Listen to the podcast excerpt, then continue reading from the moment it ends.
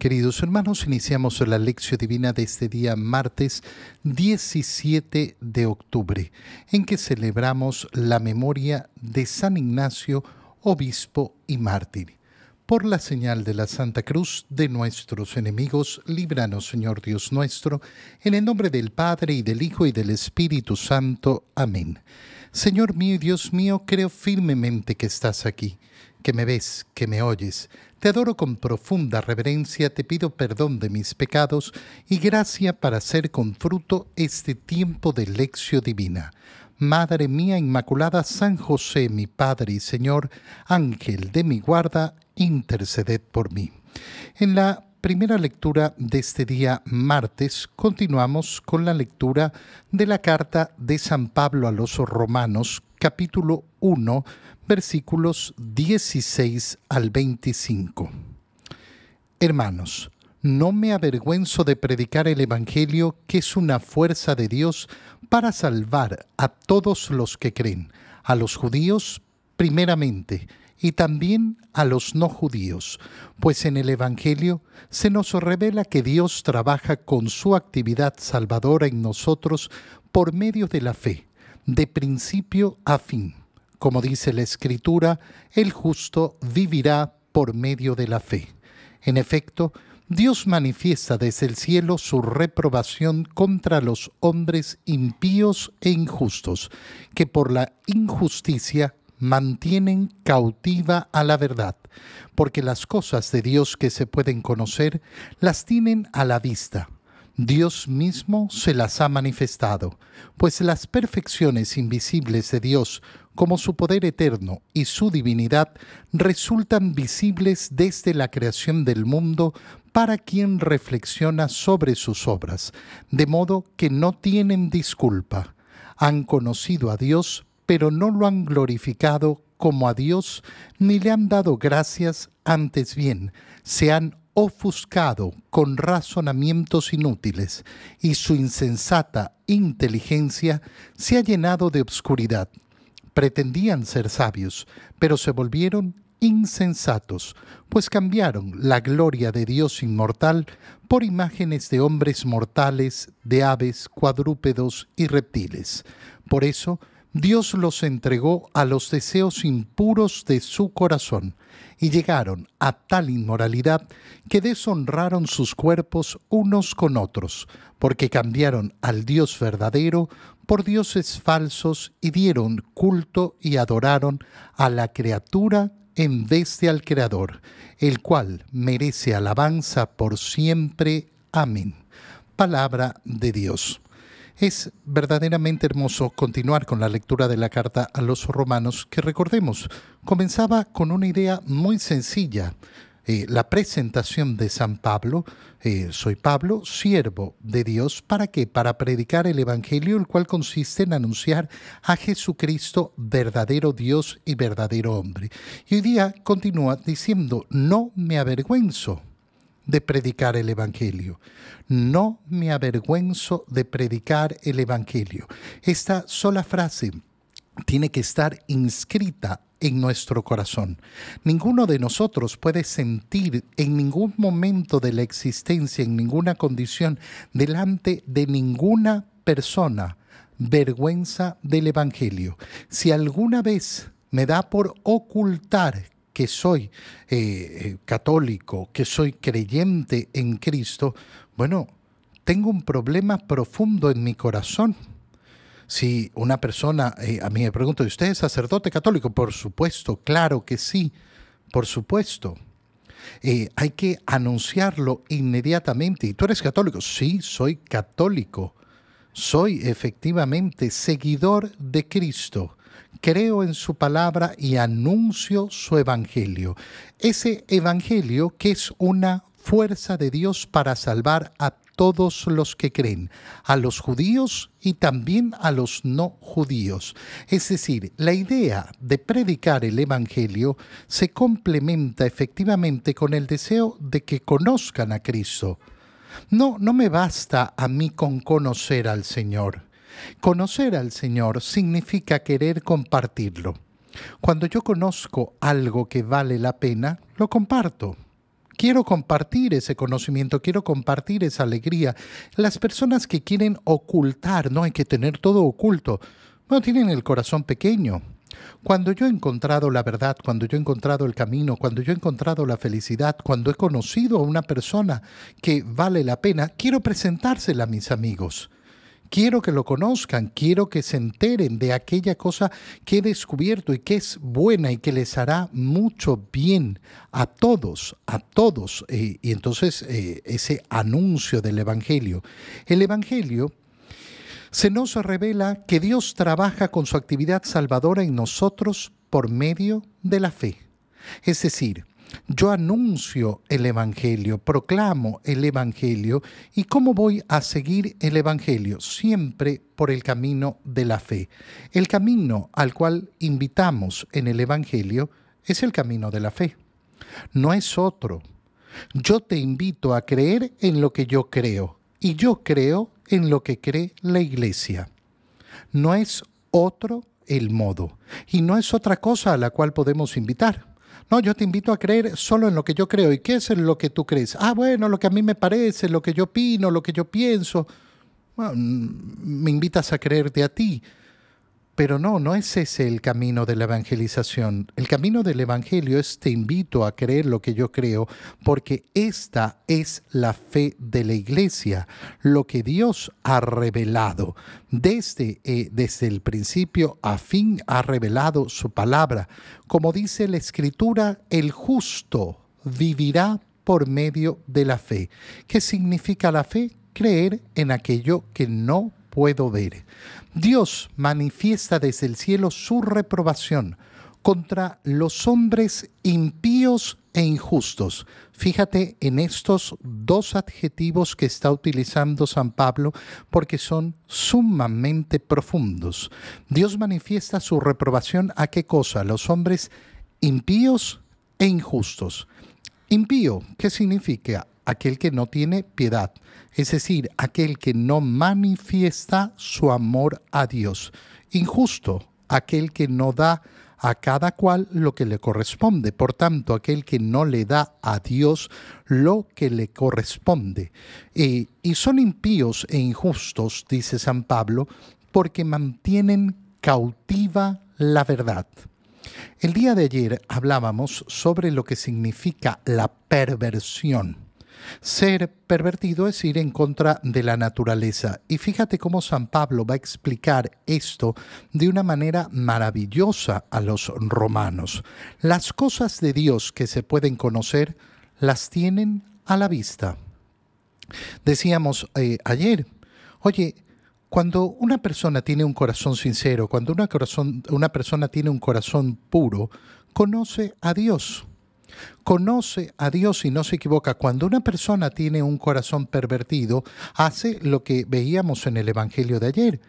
Pide una señal, compruébame, compruébame que tú eres. Abre los ojos, abre los ojos con sinceridad y esto es lo que está diciendo eh, San Pablo.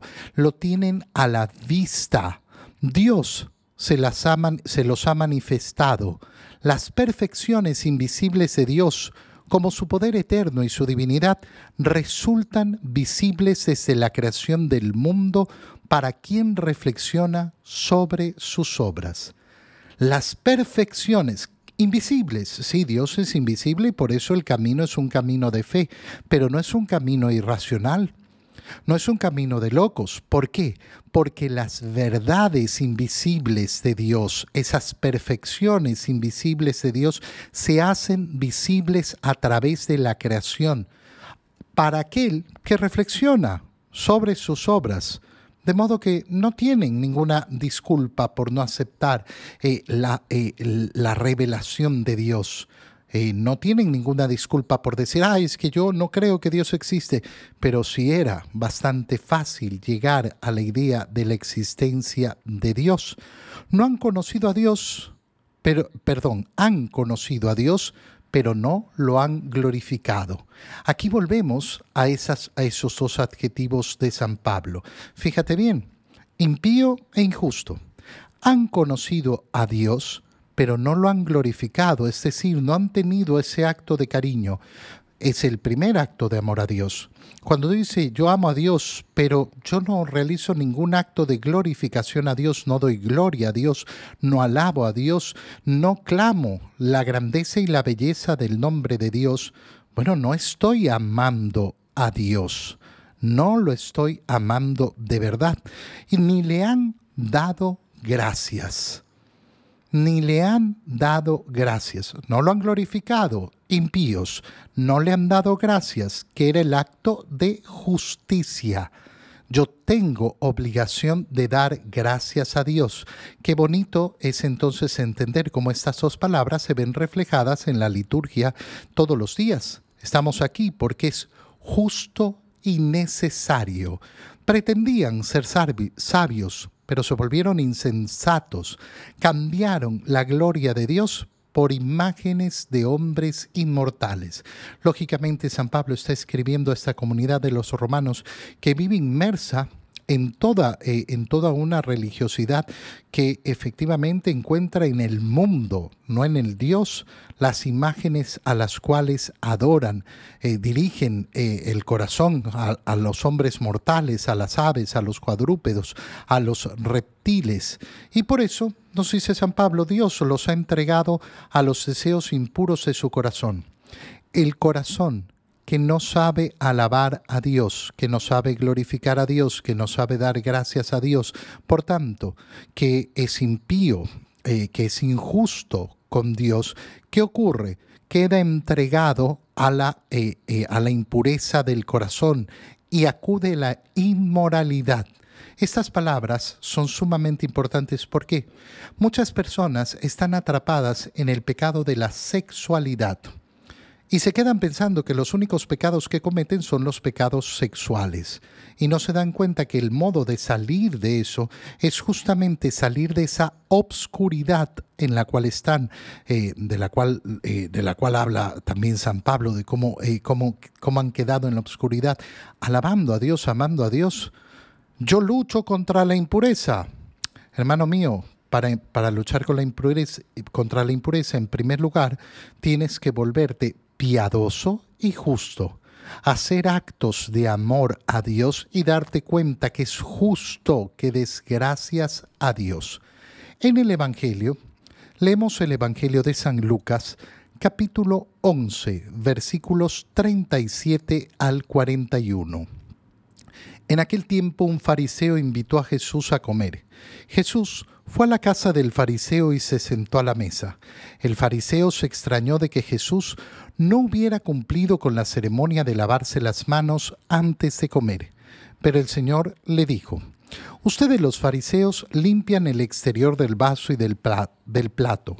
En cambio, el interior de ustedes está lleno de robos y maldad. Insensatos ¿Acaso el que hizo lo exterior no hizo también lo interior? Den más bien limosna de lo que tienen y todo lo de ustedes quedará limpio. Palabra del Señor. El día domingo veíamos cómo el Señor al hablarle a los sumos sacerdotes y a los ancianos del pueblo de Israel eh, les decía justamente eh, cómo, eh, cómo tenían que verdaderamente abrir el corazón para entender la gracia del Señor. Eh, eh, y podíamos ver efectivamente en esa parábola que les contaba el Señor, cómo si los invitados no van a la cena, entonces se invita a cualquiera, pero decía al final del Evangelio que había uno al cual el rey ve y lo ve mal vestido mal vestido. Fíjate cómo esas palabras que leímos en el Evangelio del domingo las podemos ver repetidas de alguna manera. ¿Y por qué? Porque el Señor le está llamando la atención a este fariseo por preocuparse por lo exterior y no por lo interior.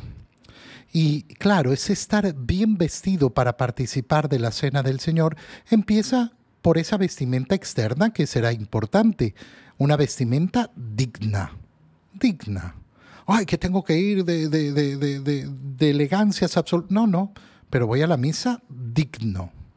Y en segundo lugar, la vestimenta interna, la, la, vestimenta espiritual, es decir, estar en la gracia de Dios. Veamos ¿Cómo se desarrolla eh, este evangelio? Es muy cortito y bello. Un fariseo invita a Jesús a comer. Qué precioso es que, siendo que Jesús ha hablado tan fuertemente en contra de los fariseos, lo invitan a comer y va. Jesús va a donde lo invitan. Donde lo invitan y donde lo dejan entrar, el Señor va. No tiene ningún reparo acepta las invitaciones que le hacen. Pero el fariseo se extraña de que Jesús no hubiera cumplido la ceremonia, atento con esto, la ceremonia de lavarse las manos antes de comer. ¿Por qué atentos? Porque no se trata del acto de limpieza de eh, ser higiénico, de lavarse las manos.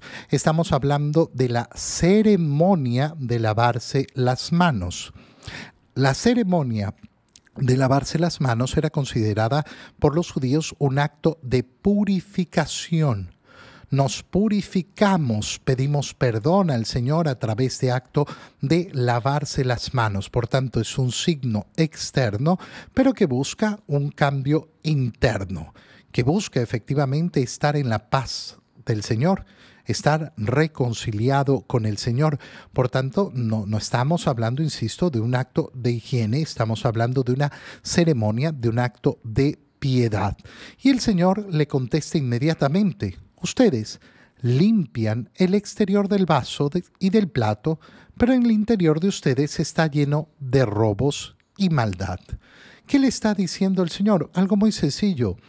Oye, tú puedes hacer un signo, pero ese signo no va a cambiar el interior de tu corazón. Si el interior de tu corazón sigue estando en el mismo pecado, entonces el signo externo no servirá de nada. El signo externo será verdadero, profundo y será tan importante, no, no es que es poco importante, es muy importante, pero si va en armonía con lo que ocurre en el interior del corazón. Ejemplo, a las personas les encanta que les echen el agua bendita. Ah, écheme, écheme, écheme más, mucha, mucha agua.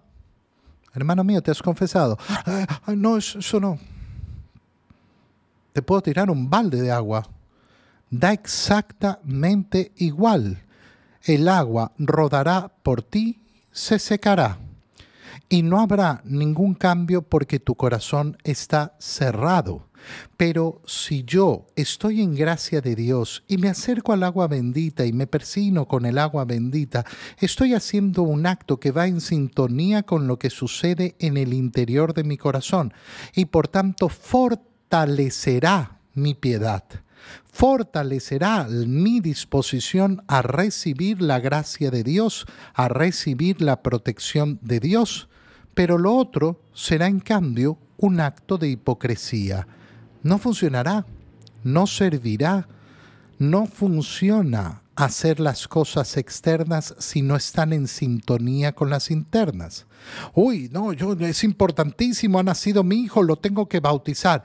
Obviamente después de dos años que ha nacido, tres años, porque yo no he tenido urgencia por bautizarlo. Pero resulta que ese papá, esa mamá no quieren casarse, no quieren vivir en la gracia de Dios. ¿Qué están haciendo? Gracias a Dios el niño está siendo bautizado, pero al final están viviendo en un acto de hipocresía. ¿Cuál es la solución que da el Señor? Además, fíjate bien, den más bien limosna de lo que tienen, y ahí quedarán limpios. ¿Por qué el Señor ubica la limosna como un acto verdadero de purificación? Porque efectivamente al dar limosna yo necesito una conversión profunda del corazón. Necesito soltar aquello a lo cual mi corazón puede estar agarrado y puede entonces efectivamente ser ser un acto que me lleve a la conversión. Si mi limosna es de aquello que me sobra, obviamente muy poco cambiará en mi corazón. Pero aquí estamos hablando de la limosna verdadera de la que habla el Señor, esa que sale del corazón, que cuesta, esa que se quita a sí mismo para dar a los demás. Es un acto externo, sí, pero que sale del profundo del corazón. Te doy gracias, Dios mío, por los buenos propósitos, afectos e inspiraciones que me has comunicado en este tiempo de lección divina. Te pido ayuda para ponerlos por obra. Madre mía Inmaculada, San José, mi Padre y Señor, Ángel de mi guarda, interceded por mí. María, Madre de la Iglesia, ruega por nosotros. Que el Señor los bendiga, los cuide los proteja en el nombre del Padre y del Hijo y del Espíritu Santo. Amén. Un muy feliz día para todos.